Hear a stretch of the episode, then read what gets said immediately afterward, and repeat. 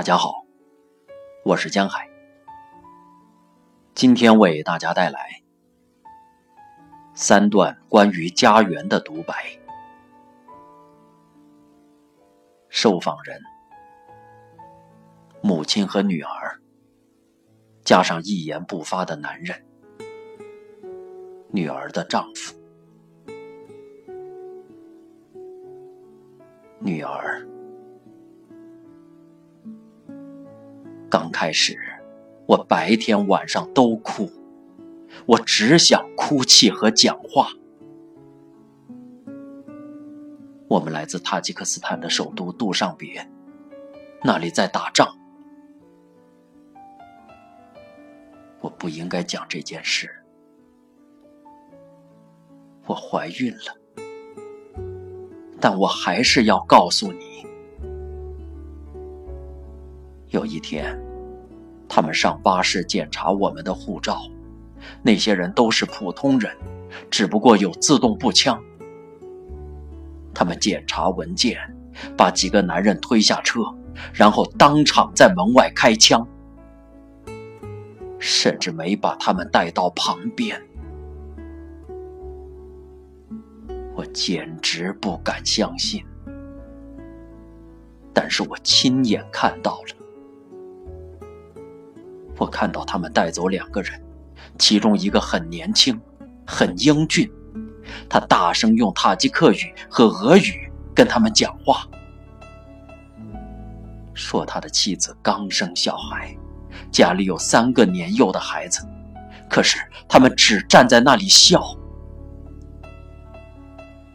那些人也很年轻，非常年轻，只是普通人。只不过拿着自动步枪，他倒下，亲吻他们的运动鞋，整辆巴士一片死寂。巴士开走时，我们听到哒哒哒的声音，我不敢回头看。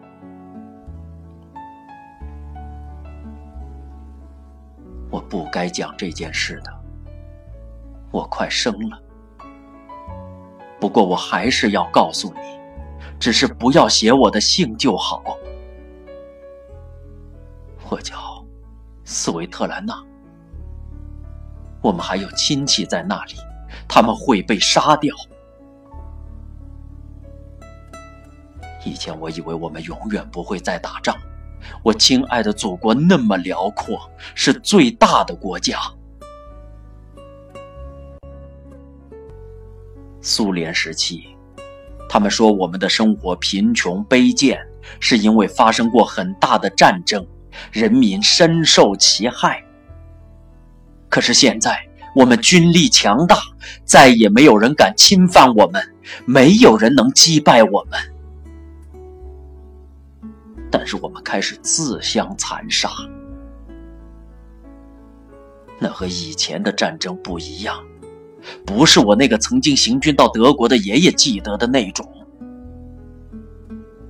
现在是邻居射死邻居，昔日一起上学的男孩杀死对方，强奸从前上学时坐在隔壁的女孩，所有人都疯了。我们的丈夫不讲话，这里的男人都很沉默，他们不会跟你说什么。离开时，他们被指责，说他们像女人一样逃跑，是背叛祖国的懦夫。但那样做又有什么不对？不能开枪杀人是坏事。我的丈夫是塔吉克人。他应该去杀人，但是他说：“我们离开吧，我不想打仗，我不需要自动步枪。”那里是他的家乡，但是他选择离开，只因为他不想杀死另一个和他一样的塔吉克人。他在这里很寂寞，他的兄弟都还在那里奋战，其中一个已经丧生。他的母亲和姐妹都住在那里。我们从杜尚别搭火车来的时候，窗户破了，里面好冷，没有暖气。他们没有朝火车开枪，可是他们丢石头打破了窗户。俄罗斯人，滚出去！侵占别人土地的人，不要再来抢我们的东西。他是塔吉克人，也得听那些话。我们的孩子也听到了。我们念一年级的女儿爱上一个塔吉克男孩，他放学回家问我：“妈妈，我是塔吉克人。”还是俄罗斯人？你怎么跟他解释？我不应该讲这些的，但是我要告诉你，帕米尔的塔吉克人和库利亚布的塔吉克人打来打去，他们都是塔吉克人，有相同的可兰经和信仰，但是。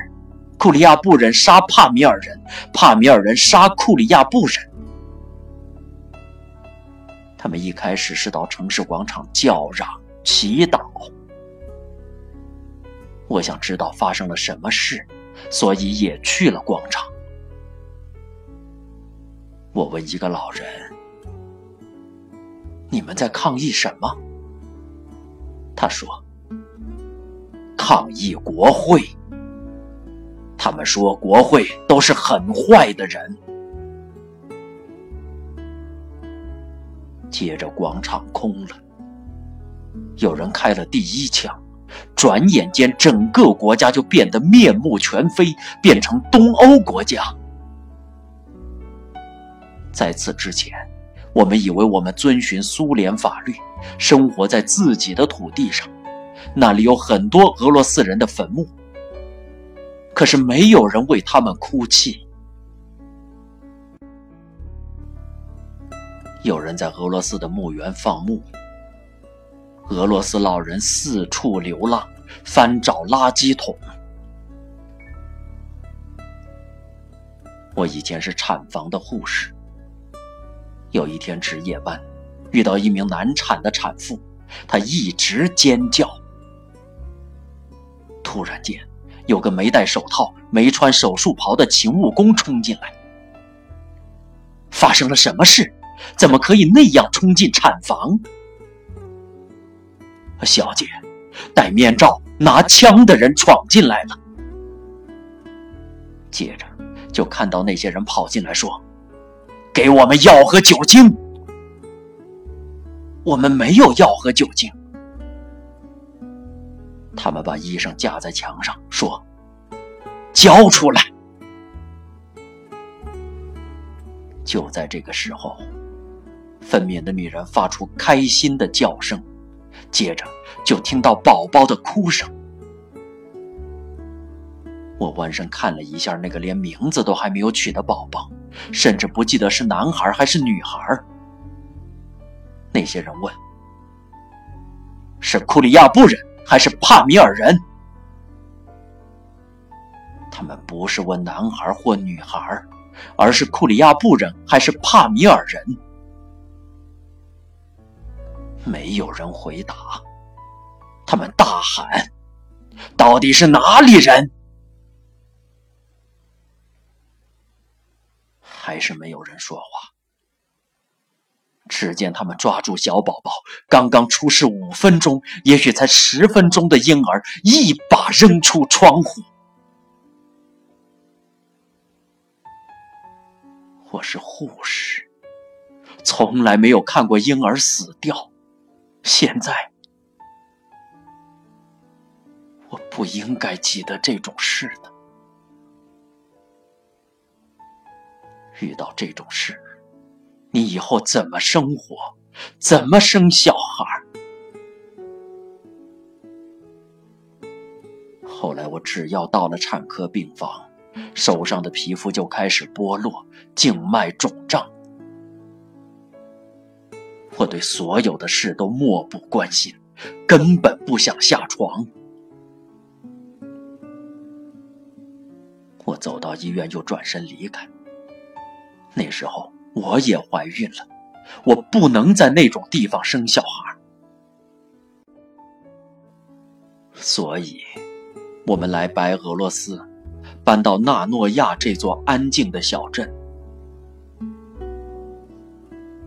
不要再问我了，我已经把所有事情都告诉你了。等一下，我希望你知道，我不怕上帝，我怕的是人。起初我们问别人，辐射在哪里？看到你站的地方了没？就在那里。难道到处都是？有很多空房子，大家都离开了，他们很害怕。但是我在这里不像在那里时那么害怕。我们失去家园和祖国，德国人都回德国，鞑靼人回克里米亚，没有人需要俄罗斯人。我们能有什么希望？能等待什么？俄罗斯不会拯救俄罗斯人，因为它太大了，无边无际。而且老实说，我不认为俄罗斯是我的祖国。我们成长的环境不一样。我们的祖国是苏联，你不知道自己该如何生存。至少这里没有人拿枪，这点真的很棒。在这里，他们给我们房子，给我丈夫工作。我们写信给家乡的朋友，他们昨天来了，而且不打算回去。他们晚上抵达，不敢走出火车站，只好在车站待了一晚。他们坐在行李箱上，不让孩子出去。后来，他们看到街上有人在走路、聊天、抽烟，几个人替他们指引方向，还把他们带到我们家门口。他们简直不敢相信自己的眼睛。因为我们在老家过的不是正常的生活，他们说，他们早上起床后去商店，看到牛油和鲜乳油，马上买了五瓶鲜乳油，当场喝掉。大家都盯着他们看，觉得他们疯了。但是他们已经整整两年没有见过鲜乳油和牛油了。你在塔吉克斯坦买不到面包，那里有战争。无法跟没看过的人解释。我的灵魂在那里死了。我会生出没有灵魂的东西。这里的人比较少，房子是空的。我们家旁边就是森林。我不喜欢人太多的地方，像是火车站或是战争。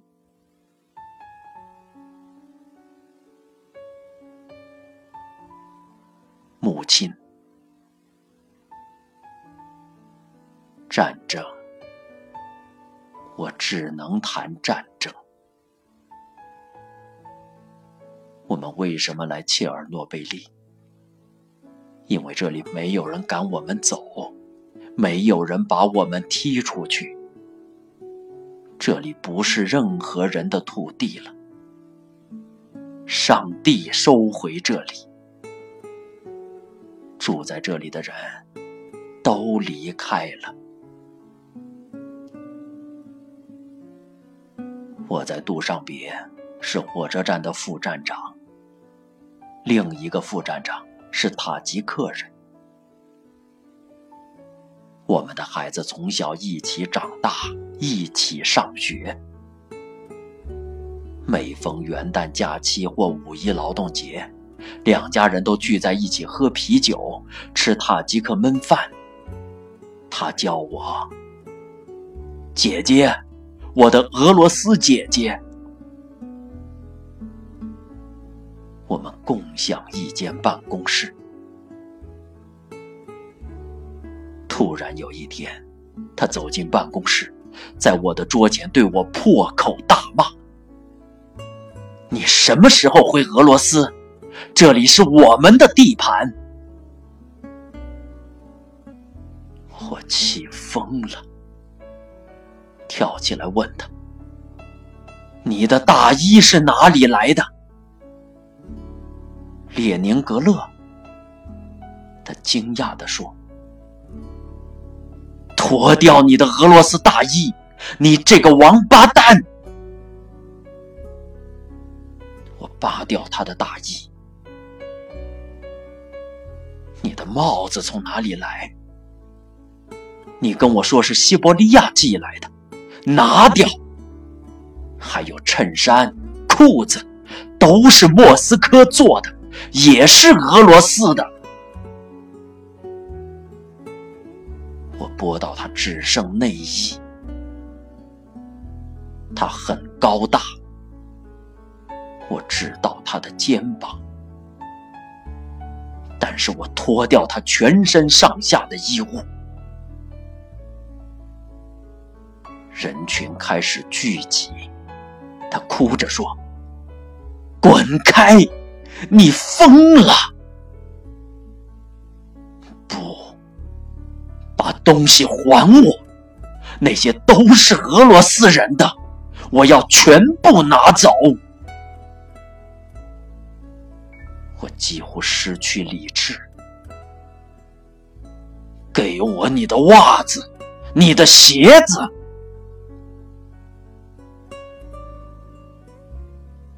我们日夜加班，列车满载乘客离开。人们四处奔跑，成千上万的俄罗斯人离开。那些人至少还有地方可去。有一天凌晨两点钟，我送走开往莫斯科的列车后，发现大厅还有几个库尔干丘别镇的孩子没有赶上火车。我掩护他们，把他们藏起来。两名拿着自动步枪的男子朝我走来。年轻人，你们在这里做什么？我的心跳得很快。谁叫你不关门？门是开着的。我刚送走一列火车，还没机会关。那些孩子是什么人？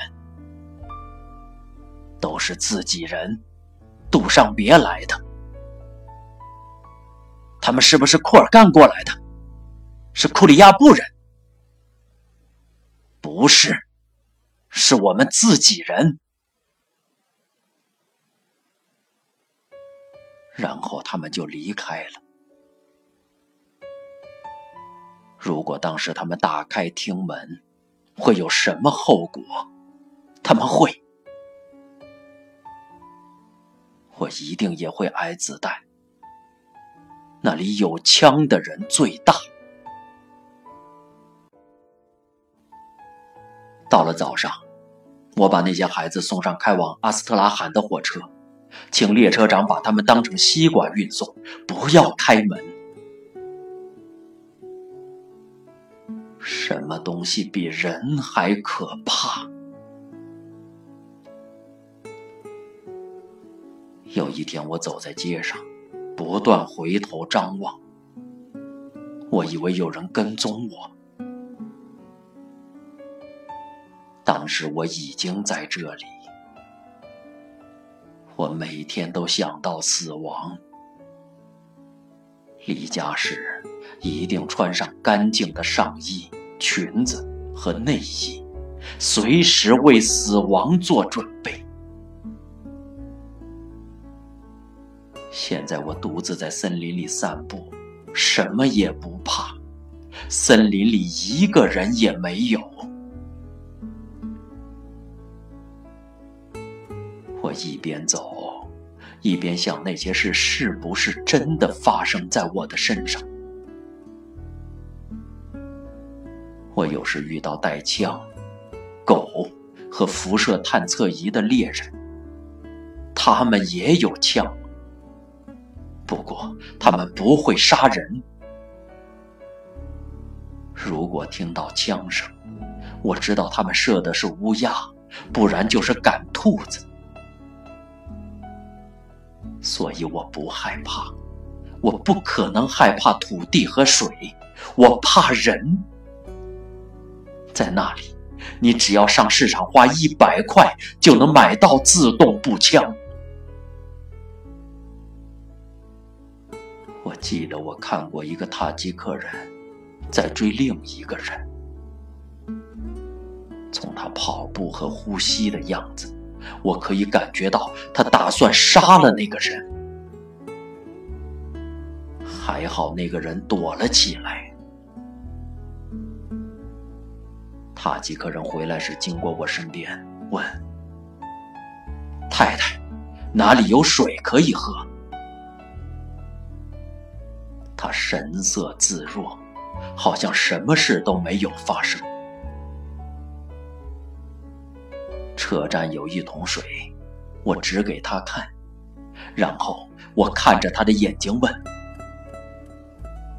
你们为什么互相追逐？为什么要杀人？”他好像很不好意思地说：“好啦，不用那么大声。”但是他们几个人聚在一起就不一样了。如果有三个，甚至只要两个人在一起，他们就会把我逼到墙角。一对一的时候，你还可以和那些人好好的说话。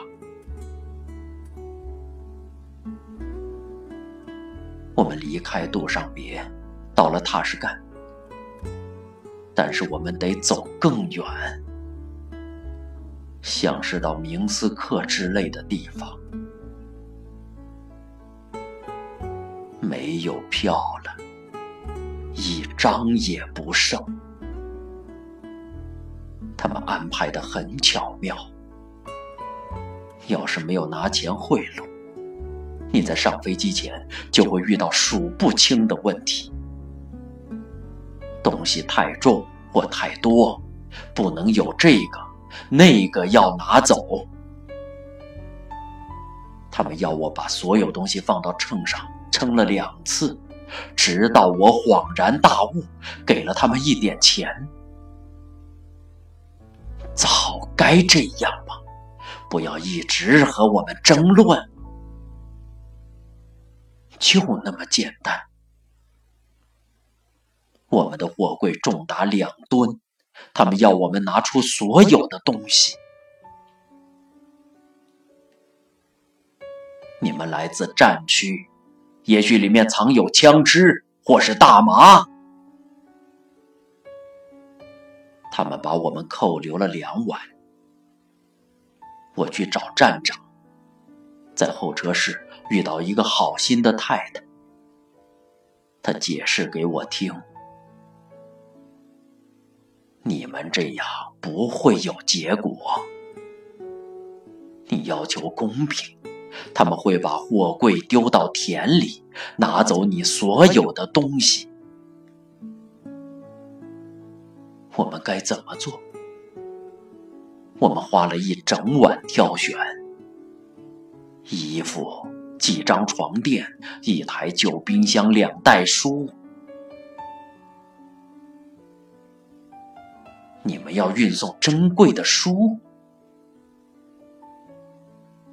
我们看了看，是车尔尼雪夫斯基的《我们该怎么办》和肖洛霍夫的《新肯地》，我们都笑了。有几台冰箱？只有一台，而且坏了。你们为什么没带申报单？我们怎么知道要带申报单？我们是第一次逃难。我们一次失去了两个家园：塔吉克和苏联。我在森林里漫步，思考。别人成天看电视，想知道发生什么事，大家好不好？但是我不想。我们曾经过着很不一样的生活。我在旁人眼中是重要人物。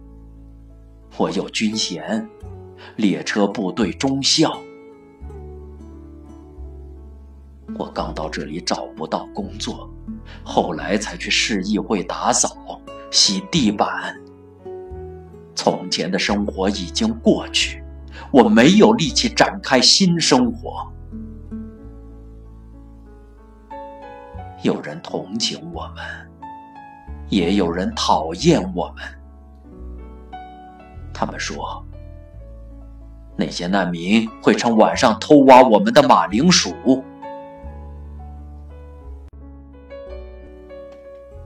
我的母亲说，遇到大战争，人们会更同情彼此。最近，他们在森林里发现了一匹疯掉的马。后来死了。另一个地方是兔子，没有人杀死他们，但是他们都死了，这让每个人忧心忡忡。要是发现死掉的流浪汉，就没有人担心。不知道为什么。大家都习惯看到死人。列娜来自吉尔吉斯斯坦，他坐在家门口，仿佛摆姿势准备照相。五个孩子坐在他身边，还有他们带来的猫麦提丽萨。我们离开家园。就像战争爆发逃难一样，我们带着所有家当，猫跟着我们来到火车站，所以我们也把它带上。我们坐火车坐了十二天，最后两天只剩罐装卷心菜色拉和白开水。我们拿撬杠、斧头和锤子守在门口。有一天晚上，几个劫匪攻击我们，差点把我们杀掉。他们会为了一台电视或电冰箱杀了你。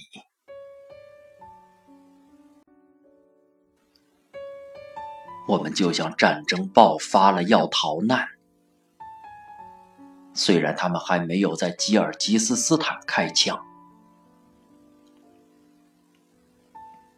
在奥什、吉尔吉斯族和乌兹别克族发生过大屠杀，即使当时是戈尔巴乔夫执政，不过后来平息下来了。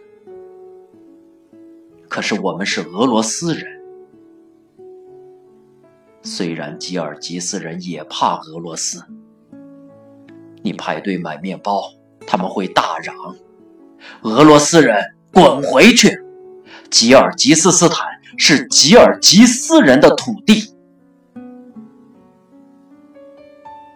把你推出去，再讲几句吉尔吉斯话，像是我们面包自己吃都不够了，还要养他们。我不是很懂他们的语言，只会讲几个字。买菜时可以讨价还价。我们以前有祖国，现在已经消失了。我是哪里人？我的母亲是乌克兰人，父亲是俄罗斯人。我在吉尔吉斯斯坦出生成长，嫁给鞑靼人。我的孩子是哪里人？他们的国籍是什么？我们的血液都融合在一起。孩子和我的护照上写着俄罗斯人，可是我们不是俄罗斯人，我们是苏联人。但是那个国家，我出生的地方，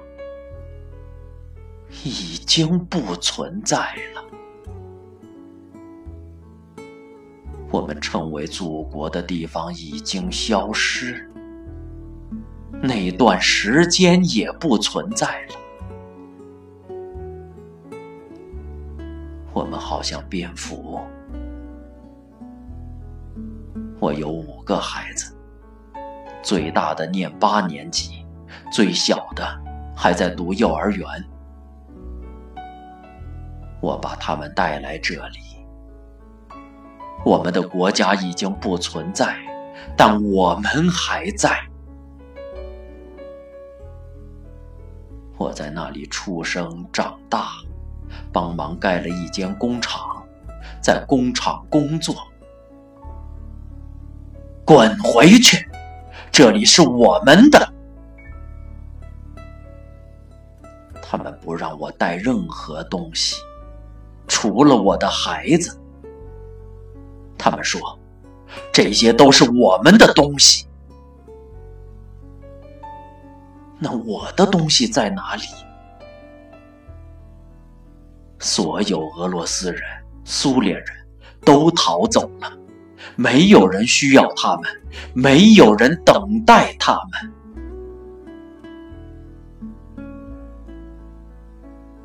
我以前的生活好快乐。我的孩子都是爱的结晶。我生小孩子的顺序是：男孩男孩男孩然后是女孩女孩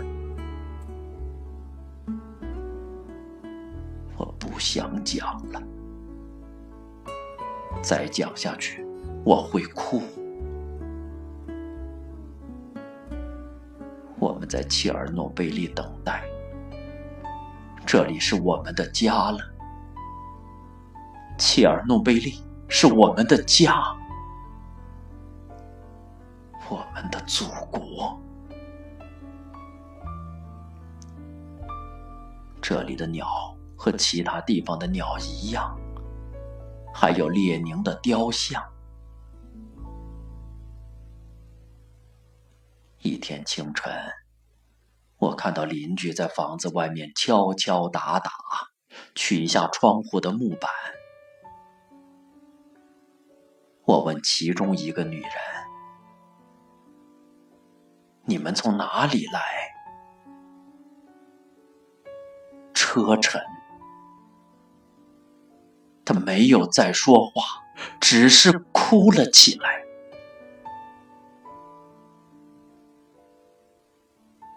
有人很惊讶的问我：“你为什么要害死你的孩子？”上帝呀，我怎么有力气面对明天的难关？我不是想害死他们，是要拯救他们。我四十多岁，头发全变白了。他们诧异的问：“你会把孩子带到有霍乱和鼠疫的地方吗？”但那是瘟疫和霍乱，我不了解他们对切尔诺贝利的恐惧，那不在我的记忆里。